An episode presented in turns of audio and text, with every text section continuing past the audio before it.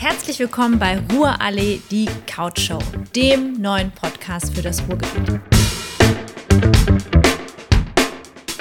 Das Ruhrgebiet ist so einzigartig wie die Menschen, die hier leben. Im Ruhrgebiet geht es um echte Menschen und echte Maloche statt Bussi Bussi und bla bla. In dem Podcast hier wollen wir also die Menschen vorstellen, die das Ruhrgebiet vorantreiben, die Innovation treiben, die wirklich was tun, damit unsere Region nach vorne kommt. Und dazu freuen wir uns heute, als Geschäftsführer der neuen Element Sebastian Deutsch bei uns begrüßen zu können. Von Bochum aus ist er nicht nur international bekannt, er geht auch im Silicon Valley ein und aus und ist dort gerne gesehener Geschäftsführer. Sebastian, wir freuen uns, dass du heute bei uns bist. Herzlich willkommen. Ja, hi. Ja, ähm, ich, ich freue mich auch. äh, hi Sebastian, heute zwei Sebastians in der, in der äh, Sendung.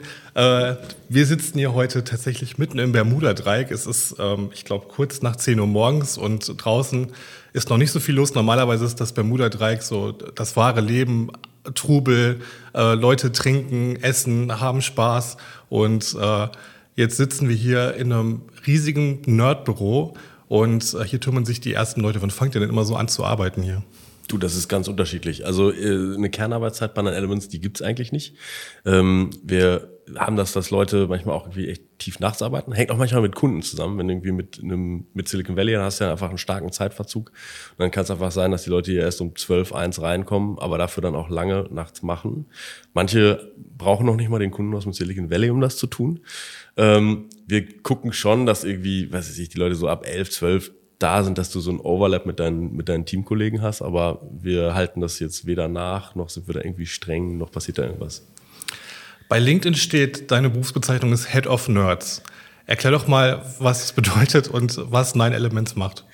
Also, Nine Elements ist eine äh, Software-Boutique, sage ich immer ganz gerne.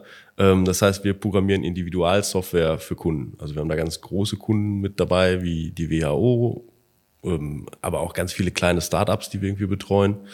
Ähm, und äh, Leute kommen halt zu uns mit einer Idee, was sie machen wollen, Prozess digitalisieren oder äh, wie gesagt ein Startup äh, basteln. Und wir helfen denen dann end-to-end -end von der Idee bis wirklich zur Ausführung und wenn gewünscht auch sogar noch Maintenance.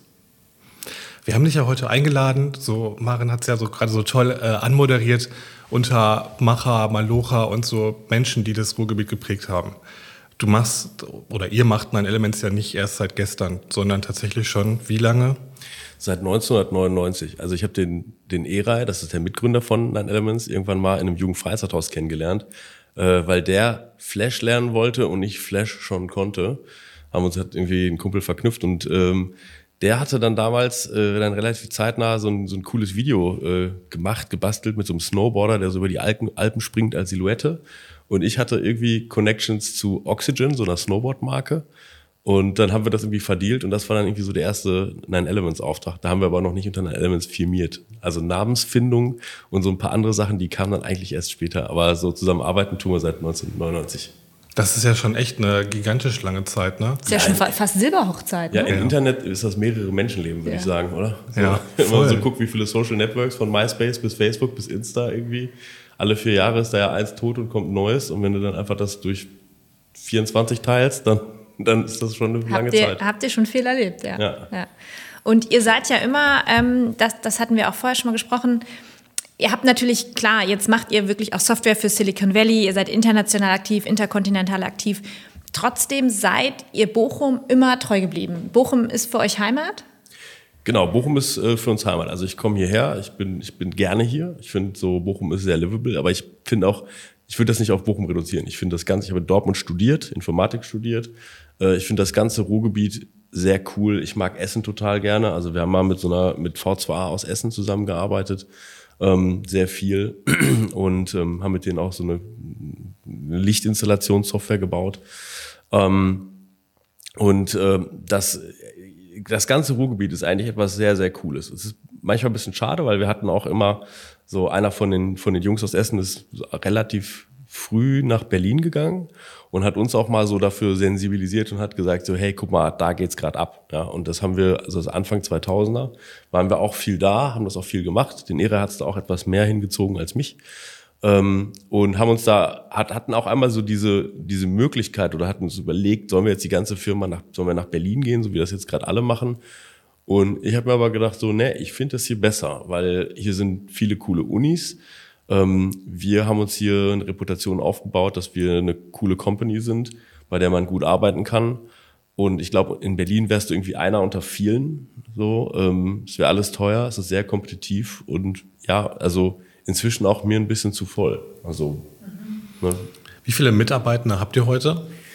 Ähm, wir haben, wenn man über alle Unternehmensbeteiligungen hinweg sieht, würde ich sagen, sind wir so 120. So die Kernagentur sind 60, es arbeiten dann nochmal 40 bei Imagely, bei der Cybersecurity arbeiten dann nochmal ein paar 30 oder so. Ähm, wir haben dann noch mehrere weitere Ausgründungen, die habe ich jetzt nicht mit dazu gezählt. Da bin ich dann auch immer nicht so, weiß ich nicht genau, wie viel die, was für ein Headcount die gerade haben. Das sind Kennzahlen, für die ich mich wahrscheinlich kümmern sollte, ist aber nicht tue.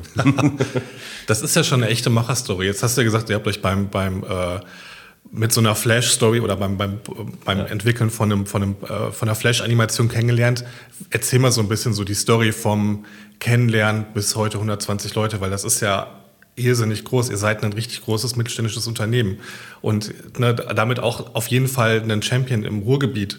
Ihr seid aber gar nicht so laut da draußen, ne? zumindest so in der, also bei LinkedIn bist du jetzt nicht so mega krass unterwegs, dass du, du bist auch nicht so der extrovertierte Typ, aber du bist trotzdem überall irgendwie präsent und machst ganz viel. Ja, ich glaube, ich habe so meine Social Networks. Bei LinkedIn bin ich in der Tat nicht so ähm, aktiv. Bei Twitter bin ich relativ aktiv. Ähm, und ähm, ich hab, bin in ganz vielen Slacks drin, die themenspezifisch sind. Also ich moderiere, ich habe ganz lange das Ruhrgründer äh, Slack-Channel moderiert. Das ist ein Blog von der KM Radek, wo es hier ähm, Gründer im Ruhrgebiet geht. Ich bin in der Entrepreneurs Family. Das ist das Ding von Manuel und Till, die machen das Pirate Summit. So, ich bin in Slacks aus Berlin. Also das ist so mehr mein Turf. Also Ne, ich, ich, ich bin auch dieses Jahr nicht auf der UMR gewesen. So, da sagen mir auch immer ganz viele, da musst du mal hingehen. Und ich sage immer so, ja, aber das ist nicht mein, da fühle ich mich nicht wohl. Also du bist dem Head of Nerd auf jeden Fall gerecht. Du bist in, der, bist in der Bubble. genau. Ähm, so, äh, und ja, was ist das für eine Geschichte gewesen? Wir haben uns kennengelernt. Wir haben uns halt irgendwie, wir hatten halt gesagt, wir wollen zusammen arbeiten. Wir haben halt Projekte gemacht. Wir hatten immer Projekte, auch rein über Mundpropaganda, schon während des Studiums. Ähm, und äh, als ich dann mit dem Studium fertig war und gesagt habe, Mama, Papa, ich mache mich jetzt selbstständig, da waren die so ein bisschen so, oh Gott, was haben wir denn nur falsch gemacht? So, weil die sind beide Lehrer und die hätten sich, glaube ich, für mich eine eher klassische Karriere so äh, gewünscht. Lehrer oder Arzt. Ja, genau so. Oder geh doch so, die wussten ja, dass ich Informatik studiere, aber die hätten so, so geh doch, geh doch bei Microsoft arbeiten oder bei Oracle oder so, irgendwas, so, oder SAP, irgendein so Household-Brand im Informatikbereich. Und äh, dann war das auch lange. Danach kam auch immer so ein bisschen so die, so, ja, äh, lohnt sich das denn? Macht das denn Sinn? Und ne, das war ja am Anfang wirklich klein. Ich hab das, wir haben in einer Wohnung gestartet, die eigentlich gar kein Büro war und haben dann irgendwie mit ein paar Leuten da irgendwas gehackt. Das ist dann irgendwann so groß geworden, dass wir in zwei Schichten das tun mussten. Also von Montags bis Freitags war eine Crew und von äh, Freitags nachmittags bis Sonntags war nochmal eine andere Crew. Also wirklich sehr intensiv. Was, weil das Büro so voll war, oder? Weil was? das Büro so voll war. Und das war auch ganz witzig, weil die, haben, die einen haben das nicht geglaubt, dass die anderen gibt. Die haben gesagt, so, ihr, ihr labert Quatsch. so, und dann haben wir mal irgendwann so einen Grillen gemacht und haben die so alle, und dann sagt er so, der sitzt auf meinem Stuhl. So, du sitzt an meinem Platz. Und äh, das war dann lange, bis wir da eigentlich rausgewachsen waren und gesagt haben, jetzt müssen wir mal ein Büro haben und jetzt können wir, zentralisieren wir mal irgendwie alles und machen das mal größer. Aber uns war immer wichtig, dass wir hier im Bermuda-Dreieck sind. Ne? Das ist auch mal sowas, wo viele gesagt haben, ja, warum geht ihr nicht zur Uni, in den Technologiepark? Und dann sage ich dann immer, ja, warte mal in Dortmund im Technologiepark oder in Bochum, da ist ja nichts los. Das macht doch keinen Spaß. so. Ja, und hier seid ihr wirklich mitten im Leben. Ja. Ja, mitten im Leben. Und wenn man sich hier mal äh, so umschaut im Büro, wir gucken hier gerade in den Küchenbereich, hier steht ein Stormtrooper mit einer Ikea-Mütze auf. Hier sind große Displays, wo man sieht, welche Leute da sind oder auch nicht. Hier steht, hier gibt es auch Kaltgetränke bis zum Bier. Also ihr lebt das Thema Lifestyle ja auch und, und New Work wahrscheinlich ja auch komplett durch und durch, oder? Total. Also ich würde sagen, wir haben das schon gemacht, bevor das irgendwie so hieß. ja, ähm, das finde ich auch total wichtig. Also ich glaube eigentlich, Firmenkultur ist immer viel wichtiger als alles, alles andere. Und ich arbeite lieber mit Leuten zusammen, die meinetwegen fachlich jetzt nicht super top-notch sind, aber coole Leute und mit denen es einfach Spaß macht zu arbeiten, als wenn ich so irgendwie einen dabei habe, der dann irgendwie, was weiß ich, vielleicht der Beste in seinem Gebiet ist, aber dann ist der total die Diva und ganz toxisch und keine Ahnung, passt hier dann einfach nicht rein. Das macht dann keinen Sinn. Hilft euch das denn auch, neue Leute zu finden? Ja, ich denke schon. Also ich glaube, dass eine Menge Leute hier arbeiten, weil sie hier arbeiten wollen. Also ich kann mir gut vorstellen, dass wenn die jetzt irgendwie, ähm, also Wir haben mal für eine große deutsche Bank gearbeitet, deren Namen ich nicht nennen darf. Und ähm, da waren wir irgendwann sehr, sehr verzahnt mit deren Teams. Und da hat es schon den einen oder anderen Abwerbeversuch gegeben, das wusste ich auch. Ähm, und die Leute, und also ich glaube, da können wir mit den Gehältern nicht mithalten. Aber die sagen halt auch, ich hätte jetzt keine Lust, dann müsste ich halt nach Frankfurt fahren immer. Und äh, da ist äh, bestimmt auch, gibt in Frankfurt auch schöne Ecken, will ich jetzt gar nicht so sagen, aber ich glaube, wenn, wenn man das macht da gerade, dann muss man auch irgendwie seine 16 Stunden machen. Da ist im Gebäude ist da wenig äh, New Work. so. Und ähm, ja, ist halt ein anderer Lifestyle. Und sind die Leute dann auch, weil ne, so Firmengeschichte wirklich ja auch gewachsen, sind dann auch viele Leute mit euch mitgewachsen?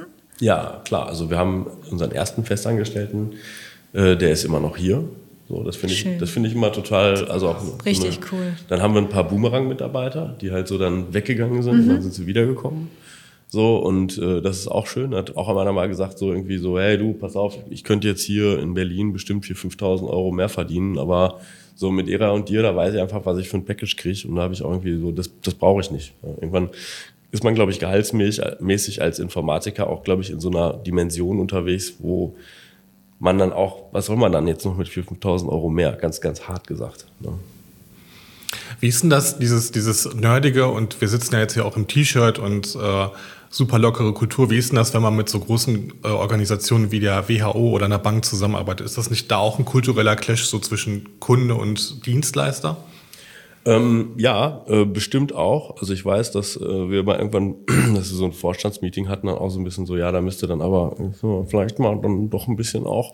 Aber äh, das kann man auch mal machen. Ja, so äh, wenn wenn das die wenn das das soziale Protokoll ist, was man erfüllen muss, dann kann man das bestimmt auch mal tun. Äh, Wenn es jetzt nicht krass gefordert wird, dann mache ich es auch tendenziell eher nicht. Also so, ähm, so und ich glaube, das stirbt ja immer weiter auch aus. Also ich finde auch bei der großen Bank, da waren viele Leute, die dann auch irgendwie im T-Shirt gekommen sind. Und klar, wenn du so ein krasses Vorstandsmeeting hast oder so, dann benehmen sich auch alle, aber äh, ansonsten ist das auch locker. Ich habe äh, einen Artikel über dich gelesen online in der, in der Vorbereitung und da ging es um eine Story, da würde ich dich gerne einmal nochmal drauf, drauf ansprechen, Im, im Schlips zu Angela Merkel. Oh ja, das war eine Riesenscheiße. Entschuldigung. das war, da sind wir eingeladen worden, äh, mit sehr ausgewählte Leute mit Angela Merkel sich zu treffen und mit ihr halt über Digitalisierungsthemen zu reden. Und ähm, dann haben mir sehr glaubhaft eine Menge Leute gesagt, da kannst du nicht so hingehen, wie du sonst immer rumläufst. So im Hoodie oder T-Shirt und so, das geht nicht. Du brauchst irgendwie einen Anzug. Und ich so, okay, so und ähm, dann habe ich mir das aufschwatzen lassen, habe mir irgendwie einen Anzug angezogen und war wirklich so im Schlips und hast du nicht gesehen, sonst was, ja. Und ich war, glaube ich, der Einzige, der das dann so gemacht hat. und dachte mir nur so, Mann, hättest du mal auf dein Bauchgefühl gehört und sah aus wie so ein Türsteher, ja. das war ganz, ganz. Und Angel hat sich gedacht, was ist er denn für einer? Ja, weiß ich nicht. Also die hat die ist ja sehr inhaltlich unterwegs. Ich glaube auch solche, das, das macht ja nichts. Also ich finde die auch cool. Also ähm, meine Eltern, das sind ja so, äh, so SPD-Nazis. Ne? Also bis zu meinem zwölften Lebensjahr habe ich gar nicht gewusst, dass es überhaupt andere Parteien gibt. so und ähm, als ich dann halt auch erzählt hatte, dass ich mit der mit der Merkel war, so, oh, das ist der Feind, der Klassenfeind. Aber ich finde, die hat eine sehr gute Politik gemacht äh, jahrelang und äh, finde die auch sehr smart. Und ähm, ja. Spannende Geschichte. Absolut. Ähm, andere spannende Geschichte gibt es ja tatsächlich auch im Haus. Ne? Wir machen jetzt mal so ein bisschen Themenwechsel. Ich habe nämlich äh, auch was Interessantes gelesen. Haben wir auch im Vorgespräch schon kurz darüber gesprochen. Ähm, und zwar habt ihr hier über uns, ich glaube ein, zwei Etagen über uns, eine, eine wunderschöne Dachterrasse. Und die habt ihr euch quasi witzig, oder für die Leute, die jetzt hier nicht so affin sind, auch im digitalen Bereich, die habt ihr euch im Grunde genommen durch Krypto erspart. Und das halt auf einem ganz surrealen Weg, weil ihr sehr früh dabei wart. Erzähl doch mal darüber, das fand ich nämlich auch ganz interessant. Genau, wir hatten Bitcoin damals ein bisschen verschlafen und dann haben wir Ethereum gefunden. Und das fand ich noch direkt viel cooler, weil man da ja Code in der Blockchain speichern kann und den auch da ausführen kann. Und das dann ist die Möglichkeit, Anzahl der Möglichkeiten, die man machen kann, einfach noch viel mehr. Und bei Ethereum haben wir super früh mitgemacht und haben auch direkt gesagt, so komm, lass mal eine Halle mieten, Grafikkarten aufstellen und Miner sein. Das passt aber auch total gut zum Ruhrgebiet, so an die alte Bergbauromantik anlehnend. Und ähm, haben dann Ethereum gemeint und haben mir dann auf dem großen Fernseher, wo die Leute jetzt irgendwie äh, da aufgezählt sind, das gab es auch damals schon, ähm, haben da auch immer so angezeigt, wie viel Ethereum wir gemeint haben und was gerade der aktuelle Wert ist. Und ähm, das war bisschen Fluch und Segen, weil Krypto spaltet auch die, die Mitarbeiter hier. Es gibt die Leute, die sich so von uns haben anstecken lassen, von Era und mir, und dann gesagt haben, ich investiere auch in Krypto. Wenn Era und Sebastian das machen, dann mache ich da auch mit oder stellen wir auch eine Grafikkarte hin oder kaufe einfach mal ein bisschen was ein. Und es gab die Leute, die das nicht getan haben. Und ähm, je krasser der Preis dann nach oben gegangen ist, glaube ich 2017, so die erste Kryptowelle, die erste Kryptoblase, desto mehr waren plötzlich die Gespräche, die man hier bei Nine Elements hatte, gar nicht mehr über, was ist das coolste Framework, was ist die coolste Technologie, sondern es war plötzlich nur so, oh, hast du den Ethereum-Kurs von heute Morgen gesehen? Also bald muss ich aber gar nicht mehr arbeiten. Und, ähm, Vielleicht lass uns einmal kurz darauf eingehen, als ihr angefangen habt, also für alle, die nicht technikaffin sind bei uns im Podcast, das heißt, ihr habt es quasi erstellt. Ne? Man lässt dann Rechner laufen mit Grafikkarten, die machen, lösen Matheaufgaben ganz vereinfacht und dann kann man quasi Ethereum, also diese Kryptowährung selbst erzeugen. Das habt ihr sehr früh gemacht, weil mhm. man brauchte damals auch sehr viel technisches Wissen dafür. Man musste zumindest sehr affin sein und wissen, wie man das ausführt. Und das habt ihr angefangen. Und damals, wie lag der Kurs, als ihr gestartet seid? Also bei 7 Cent, vielleicht irgendwie, der war dann recht schnell, glaube ich, bei 30 Cent. Aber irgendwie so in der Größenordnung. Und wie viel, wie viel Ethereum habt ihr da gemeint? Äh, ich glaube, es waren so um die 100 oder so. Ja, okay. Ja. Und ähm, wir haben dann irgendwann, vielleicht auch sogar noch, also wir hatten aber auch welche dann noch gekauft, weil wir dann irgendwie gesehen haben, so meinen ist sehr müßig. Wenn wir da so hart dran glauben, dann kann man noch welche nachkaufen. Aber die genauen Zahlen weiß ich nicht mehr, wie viel das dann war. Ich kann halt nur sagen, dass es dann irgendwann, als der Ether-Kurs bei 1200 dann pro ein Ether war, da haben wir dann gesagt, okay. Und dann war es auch dann sehr, wie gesagt, es war sehr so, die, es gab hier Leute, die dann halt plötzlich aus sehr wenig Geld sehr viel Geld gemacht haben und Leute, die dann so ein bisschen sich so, die haben zwar immer sehr offenkundig auch kommuniziert, dass sie das den anderen gönnen und so, aber das macht schon was mit so einer, mit einer Atmosphäre. Und dann haben wir gesagt, okay, wir schalten das jetzt ab. Und Era und ich haben gesagt, so komm, wir verkaufen jetzt auch mal die Ether, die meisten. Und ähm, wir machen damit irgendwas Cooles für die Company. Ich meine, das ist unsere Firma. Es wäre jetzt völlig legitim gewesen, wenn Ira und ich uns irgendwie ein Porsche oder irgendwie ein geiles Auto gekauft hätten. Aber haben wir nicht gemacht, sondern wir haben gesagt, wir bauen hier oben drauf eine Dachterrasse. Eigentlich völliger Nonsens, weil uns das Haus nicht gehört. Ja, ähm, und äh, dann können die Leute hier im Sommer auf der Dachterrasse hocken und hier coden, weil es einfach gemütlich ist. Und wir können hier Events machen und das ist dann für alle was. Und dann können auch die Leute, die sagen, sie haben jetzt nie in Krypto investiert, sagen, ich habe indirekt in Krypto investiert. Weil ich sitze auf der Dachterrasse. genau. Ja, das sind dann ja auch wieder so Faktoren, ne? Dann wundert einen das nicht, dass Menschen halt lange, lange hier bleiben, weil man ja, ja wirklich merkt, dass es für euch, also so ein bisschen meine Wahrnehmung jetzt von außen, es ist für euch auch ein Stück erweiterte Familie. Ja, also genau. Also wir haben jetzt witzigerweise gerade nochmal sowas gemacht irgendwie. Wir haben uns bei einer Brauerei beteiligt, die heißt Meta Brew Society. Da kann man sich halt, konnte man sich ein NFT kaufen und dieser NFT berechtigt einen dazu, pro Jahr 240 äh, Liter Dosen Bier zu bekommen. Das kriegen wir dann immer hier hingeschickt. So und dann äh, waren auch viele, die hier so gesagt haben, was soll denn die Scheiße mit dem Krypto-Deutsch? Lass das doch. Warum hätte, kann man das denn nicht regulär machen? Ich habe gesagt, ich habe die Regeln nicht gemacht. Ich habe es nur gefunden, das Projekt. Ich fand es cool. Ich habe einen Ether da reingesteckt und den NFT gemintet. Und wenn dann das erste Bier kommt, die Leute dann das Bier trinken, dann sagen sie, ach, ist ja doch ganz witzig. Dann sind sie doch alle dabei, ja. genau. Voll. Ähm, du hast ja gerade das Thema Familie angesprochen. Ne? Wie, wie ist denn so das, das äh, Familien? Also du bist selber ja tatsächlich auch Vater. Ja. Ähm, wie, und ich weiß, es gibt auch ein neues Projekt mit Naturenhalle. Ja, genau. Also wir, wir haben hier ganz klassisch eh immer schon viel gemacht. Wir haben auch so viele Abende gehabt, wo paar Leute können. Es gibt ja dann immer Leute, die so ein bisschen was Gitarre spielen können, Cajon spielen können, Klavier spielen können. Da haben wir einfach viele Abende gemacht, wo wir was getrunken haben und einfach zusammen ein bisschen Musik gemacht haben, gesungen haben und so. Das war immer sehr familiär. Und ich weiß dann, als ich dann irgendwann, ich war glaube ich so mit einer der ersten hier, die ein Kind gekriegt haben, nicht der erste, aber einer der ersten. Und dann die ersten vier Monate kann man noch so mitnehmen, wo die Kleinen so klein sind, dass man einfach mitnehmen kann immer in diesem Ding. Und dann irgendwann, wenn die so einen festeren Schlafrhythmus haben und dann auch leichter aufwachen und dann die ganze Nacht wach sind, dann macht man da plötzlich abends nicht mehr mit. Und äh, deswegen guckt man auch mal so ein bisschen wehmütig. Man verfolgt dann so, was in der Firma passiert auf Instagram, während man irgendwie so einen kleinen Finger ins Laufstall hält und sich so denkt, ich wäre eigentlich auch gern dabei.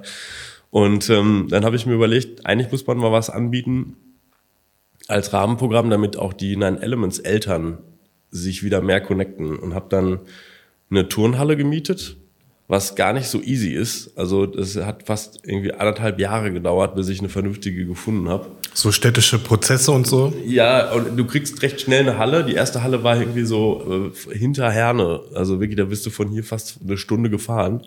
Die zweite ist jetzt, die ist jetzt in Langendreher und die ist auch echt schön. So, die, da sitze ich jetzt auch drauf und gebe die nicht wieder ab. So, und ähm, da bauen wir dann immer so ein Parcours auf für die Kleinen und ähm, wir haben so eine Trainerin mit dabei, die mit denen dann halt so, die sich immer so ein bisschen was thematisch ausdenkt und mit den Kleinen was macht und da können dann halt alle in dann Elements-Eltern hinkommen und da connecten wir dann als Eltern ne, und können noch mal ein bisschen, die Eltern können ein bisschen über Projekte sprechen auch oder halt irgendwie die mit den Kindern oder sich noch ein bisschen besser austauschen und es ist auch ganz schön, dass das quasi jetzt von einem einen Ding ins ein anderes Ding überführt wird. Ist der Nine Elements dadurch erwachsen geworden? Das ist ja witzig, das wollte ich gerade auch fragen. Ich glaube, wir sind schon eine ganze Weile erwachsen, aber so richtig erwachsen fühle ich mich noch nicht. Was ja, was ja auch zum, zum Erwachsenenleben dann wieder gehört, ist ja auch eine jüngere Generation wieder mit zu unterstützen. Da würde ich gerne nochmal den Themenschwung hinmachen, weil du da ja, du hattest vorhin schon gesagt, du moderierst auch so ein paar Slacks äh, für, für Gründer da würde ich gerne noch mal so ein bisschen drauf eingehen. Wie, was machst du? Was ist so dein Engagement? Warum sind dir junge Menschen wichtig? Mhm. Also als die Ära und ich gegründet haben, wir haben immer schon auch die Idee gehabt, dass wir was Eigenes machen und damals gab es nichts. Also ich weiß noch, dass wir dann irgendwie von der Stadt hier so einen Wirtschaftsberater beiseite gekriegt haben, der von der Roni Bochum war und der war irgendwie so, ja, wenn ihr ein Startup gründen wollt, da braucht ihr erstmal Kapital, dann müsst ihr einen Businessplan schreiben, der muss irgendwie 35 Seiten haben und äh, dann wäre es irgendwie ganz gut, wenn ihr das Haus eurer Eltern beleiht und dann kann man ja vielleicht schon mal irgendwie 100.000 D-Mark zusammenkratzen und irgendwas machen. Und wir so, hm, keine Ahnung, das, das, hat das haben wir nicht gemacht. Wir sind auch froh, dass wir das so nicht gemacht haben. Und ähm, wir haben dann mit unseren ersten Ausgründungen relativ viel gelernt, hands-on, aber auch super viele Fehler. Ne? Irgendwie, wie mache ich eine wie baue ich eine vernünftige Firmenstruktur auf, wie mache ich Employee Stock Options Program, wann ziehe ich das rein. Und also wir haben eigentlich alles falsch gemacht, was man falsch machen konnte. Ähm, wir haben zwei größere Startups mit aufgezogen, die auch geexitet worden sind. Das ist einmal Internations, das ist so ein Social Network für Expats, ähm, was irgendwann an Xing verkauft worden ist. Und Employer, das kennt keiner, aber Ausbildung.de ist vielleicht ein Begriff. Das ist also Deutschlands größtes Ausbildungsportal, was wir dann 2015, 2016 an Bertelsmann verkauft haben. Aber immer noch die IT machen oder mitmachen. Die haben inzwischen auch eine eigene, aber äh, wir betreuen die auch noch maßgeblich.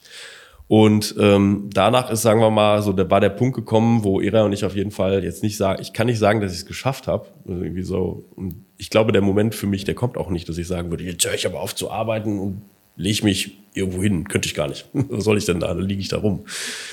Ähm, sondern irgendwie, es war so die Idee, dass man halt vielleicht die Zeit nutzt, um einfach mal auch Sachen zu machen, die jetzt nicht, vielleicht nicht ganz so wirtschaftlich getrieben sind. Ne? Ähm, und mal der, der jungen Community hier ein bisschen was zurückzugeben. Und ähm, deswegen habe ich mich an die Carmen dran gehangen, die damals das Blog Rohgründer gemacht hat. Das habe ich inzwischen komplett übernommen, weil sie gesagt hat, sie will das, sie hat keine Zeit mehr dafür neben ihrem Job. Und kümmere mich dann sehr liebevollst um den Entrepreneurship-Nachwuchs hier in Bochum. Und das wirklich auf unterster Ebene. Also von der Leitidee, wo wirklich so, so jeder hinkommen kann und eine Idee haben kann. Und ich berate den dann, so lächerlich da manchmal die ein oder andere Idee auch sein mag ähm, bis hin halt, ich glaube, so das professionellste Format ist hier der Senkrechtstarter, wo ähm, die Leute dann schon durch so ein paar Instanzen durchgegangen sind und das hat dann auch schon alles Hand und Fuß. Ähm, so und stehe denen halt beiseite mit Kontakten, mit irgendwie, wie präsentiere ich sauber, äh, kann ich irgendwie, kann ich mal ein Pitch Deck sehen, äh, berate die viel, gebe Feedback, so, und das ist immer wieder ein Mauern niederreißen, weil jede Generation von jungen Gründern glaubt, sie hat die Weisheit mit Löffeln gefressen und dann muss man, den, muss man die ein bisschen erden und sagen, nein. Dachten wir damals auch. genau, dachten wir damals auch. Und nur weil du da irgendwo 5% Verbesserungen in irgendeinem Motorsystem gebaut hast, wird ein Sauerländer Mittelständler jetzt nicht deine komplette äh, Produktionsstrecke unterbrechen und deinen Motor verbauen. so, wird er nicht tun. Ähm, aber äh, das sind so die, die Themen. Ne? Und das macht mir aber viel Spaß. Ne? Ich will auch sagen, dass ich mache das jetzt nicht ganz karitativ, sondern wenn da spannende Unternehmen dabei sind, dann beteiligen wir uns auch gerne. Ne? Und da gilt aber so die Devise, ich investiere eigentlich mehr in Menschen und Leute, als dass ich jetzt in sage, ich mache nur Health, ich mache nur Food sondern das ist ein ganz diverser Zoo und das einzige gemeinsame Nenner ist, dass die Leute, dass es Spaß macht, mit den Leuten zu arbeiten. Was ja, also meiner Meinung nach das Wichtigste ist. Ja, genau. Weil ich Find bin ich der festen auch. Überzeugung, äh, erst, erst kommt der Spaß, dann der Erfolg. Ja.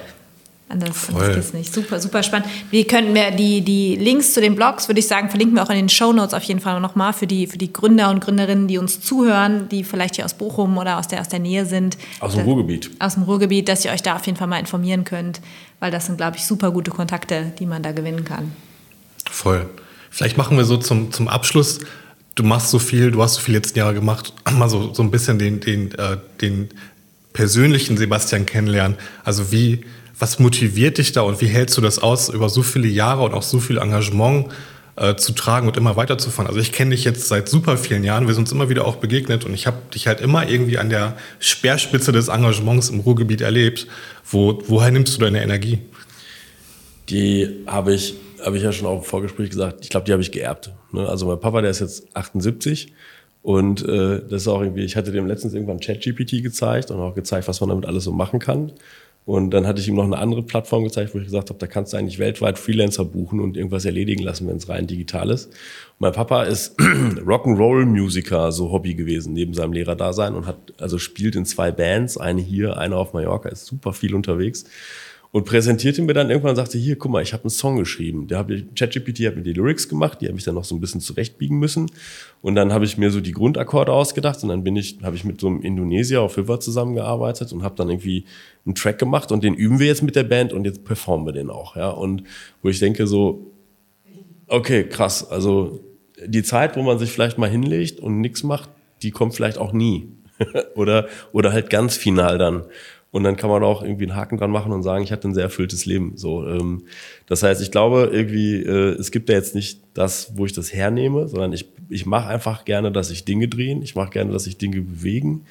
Ich habe immer ein Herz für die Underdogs. Ich habe immer so ein Herz dafür, wenn Leute irgendwie aus einer Region kommen oder irgendwie vielleicht jetzt nicht unbedingt das Standing haben oder sonst irgendwas haben. Das ist auch irgendwie, also mit Ausbildung, die ist so ein Beispiel gewesen. Die, die Jungs, kam von der Uni Wittenherdecke und hatten uns an, angesprochen, ob wir mit denen Praktikumsportal bauen. Und dann haben mir ganz, ganz viele Leute gesagt, so, das wirst du nie monetarisieren können. Nie, nie, nie, nie, nie.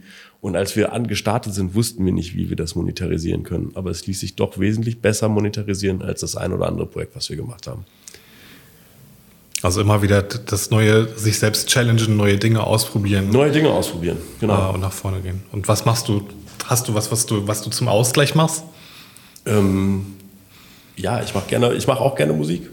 Das kann ich aber nicht so gut. Also das, das ist wie bei uns zu Hause. Das mache ich total gerne, aber ich kann gar nicht gerne. singen. Meine Frau kriegt immer einen Kollaps. das mache ich nur sehr gerne. Ähm, und äh, ich, ich gehe gern Skifahren, ich spiele gern Basketball, aber auch Basketball ist auch so eine Sache. Da hat mir letztens, man wird ja nicht über, ne? mir letztens mein Arzt gesagt und meinte so, Herr Deutsch, Sie fahren Ski und spielen Basketball, also eins von beiden müssen Sie mal mit Ihren Knien demnächst sein lassen und nicht so, Oh je. Wann denn? Oh. Also ja, vielleicht besser, bevor das Kreuzband reißt. Ich so, oh. so und ja, hat mir jetzt Fitnessstudio nahegelegt, aber das ist alles so. Oh. Ja, vielleicht ist es ja noch irgendwo ein Plätzchen für, für ein kleines Gym. Ja, das machen wir dann, wenn wir das. Wir, wir, wir wollen ja ein Büro bauen und da ist sowas tatsächlich eingeplant, so ein kleiner Fitnessraum. Ah, cool. Ja, dann können wir vielleicht noch mal so in die letzte Minute so in die Zukunft gehen. Also ihr wollt ein Büro bauen. Ja, genau. An der Kreuzstraße haben wir die Möglichkeit gekriegt von der Stadt Bochum, zusammen mit SalesViewer, ähm, das ist eine andere Company, kennen den Ben auch ganz gut, ähm, haben wir äh, eine Baulücke, die wo wir neu bauen und zwei Bestandshäuser, die wir komplett sanieren. Insgesamt sollen da 3000 Quadratmeter mitten hier im Bermuda-Dreieck entstehen. Also es ist wirklich, man kann von hier aus dahin gucken. Und der, die Vision ist, wenn man vom Parkhaus ins Bermuda-Dreieck reinläuft, dass man da dran vorbeiläuft und sich denkt so, oh krass, hier ist aber ganz schön Silicon Valley in Bochum. ist ja cool. So, und ähm, da soll halt total viel passieren. Also wir planen unten in der ersten Etage einen großen Veranstaltungsraum mit einem schönen Innenhof, wo man grillen kann, Events machen kann und dann auf den anderen Etagen soll dann halt das Leben stattfinden. Für wann ist das geplant? Ja, also bauen ist ja immer so eine Sache. Ne? Ich habe ich hab mit Immobilien eigentlich immer nur sehr schlechte Erfahrungen gemacht. Das dauert immer alles dreimal so lange und ist dann dreimal so teuer. Und deswegen wage ich da jetzt nichts äh, final so zu, zu sagen. Aber der Plan ist schon, dass man nach, sagen wir mal, wir sind jetzt gerade, wir haben die Architekten-Pitches fertig. Also wir haben bezahlte Architekten-Pitches mit, mit äh, fünf Architekturbüros gemacht, haben eins ausgewählt und ähm, dass wir mit denen bis Ende des Jahres so weit sind, dass wir einen Bauantrag abgeben können. Und dann muss die Stadt Bochum noch was dazu sagen, ob wir das so bauen dürfen. Das dauert erfahrungsgemäß auch noch mal ein halbes Jahr. Und äh, dann wird gebaut und das dauert dann drei Jahre wahrscheinlich. Ja, wow. Cool, ich das würde heißt, sagen, wir kommen in ein paar Jahren hier dann wieder. Genau, dann kommen wir nämlich wieder, wenn ihr im neuen Büro seid. Ich glaube, wir kommen ja vorher schon mal nochmal wieder. so. Ja, das auf Stimmt, jeden ja. Fall. Mega. Ja, ähm, danke dir, Sebastian. Danke für die, für die Insights und äh, den Einblick in das, was, was die haben so ein bisschen auch dein Lebenswechsel, was du so die letzten Jahre gemacht hast oder die letzten Jahrzehnte sogar. Ähm, oh Gott, man feel old now. Ähm, mega, mega interessant. Ähm, wir wünschen dir weiter viel Erfolg. Wir sind gespannt auf das, was da noch kommt und äh, was ihr so alles macht für das Ruhrgebiet und drumherum. Ähm, ja, danke dir. Habt weiterhin viel Spaß bei dem, was ihr tut. Danke. Euch viel Erfolg mit dem Podcast. Danke. Ja, danke schön. So gut es geht promoten. Genau. Ja, ähm, danke auch an alle Zuhörerinnen und Zuhörer. Ähm, mega tolle Folge, glaube ich. Ja, absolut. Und ähm, wir sehen uns in naher Zukunft wieder. Bye, bye.